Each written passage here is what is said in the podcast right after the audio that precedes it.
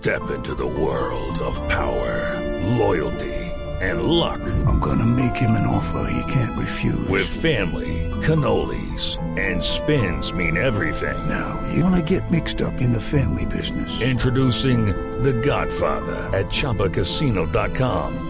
Test your luck in the shadowy world of The Godfather slot. Someday, I will call upon you to do a service for me. Play The Godfather now at ChumbaCasino.com. Welcome to the family. VGW Group. No purchase necessary. Void where prohibited by law. See terms and conditions. 18 plus. Atención, la policía esta mañana al sur de Bogotá investiga el atentado que ocurrió. Quemaron un bus en un hecho aparentemente, esta es la sospecha, relacionado con quienes protestaban frente a la cárcel La Picota, que eran amigos de Santrich, militantes de la FARC, el partido político, y dejaron en el parqueadero donde estaba ese bus quemado un panfleto alusivo al bloque oriental Frente Décimo Martín Villa.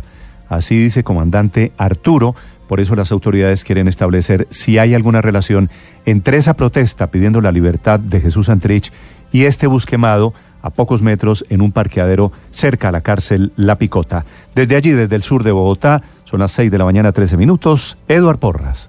Néstor, muy buenos días. Buenos días para todos los oyentes de Blue Radio. Mucha atención porque el ojo de la noche de Blue Radio conoció de un atentado terrorista que ocurrió muy cerca a la cárcel Picota de Bogotá. Se trata de dos delincuentes que se acercaron hasta un parqueadero ubicado en el barrio San Martín de Loba. Allí intimidan al guarda de seguridad, los llevan a un rincón. Uno de ellos rocía gasolina a un bus de la empresa Cotransfusa y de allí mientras que el bus es reducido a cenizas, le entregan un volante a la persona encargada de ese parqueadero que dice Bloque Oriental Frente Décimo Martín Villa Comandante Arturo y luego se marcharon. Precisamente hablamos esta madrugada con la persona, el conductor de ese bus, quien nos contó detalles de lo ocurrido en este punto del sur de Bogotá. Acaba de llegar ahí a la casa, iba a sacar ropa y pues alistarme para irme otra vez para el terminal. Sí, ¿usted acaba de llegar de dónde? Yo venía de Fusa, yo salí despachado de Fusa a las 9 de la noche. ¿Y salía a qué hora ahorita de acá?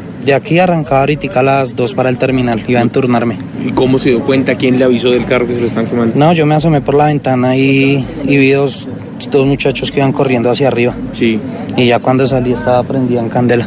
Ya no le, le- les ocupamos extintores, sino Un grupo de la Policía Nacional, un grupo especializado de la SIGIN, ya está investigando lo ocurrido, tienen las cámaras de seguridad y están analizando para ver si este hecho tiene relación con la demora en la salida de Jesús Santriz de la cárcel Picota de Bogotá o si se trataría de un hecho aislado que ocurrió minutos después de que la mayoría de simpatizantes salieran de la cárcel Picota luego de estar protestando durante todo el día. La policía también se pronunció sobre lo ocurrido y el coronel Jairo Merchan, quien fue el oficial de inspección esta madrugada, nos contó detalles de la investigación que se lleva por este caso. Nuestras unidades de policía judicial ya están investigando, igual que nuestras unidades de inteligencia, mirando todas las hipótesis eh, por lo cual se, se dio el caso.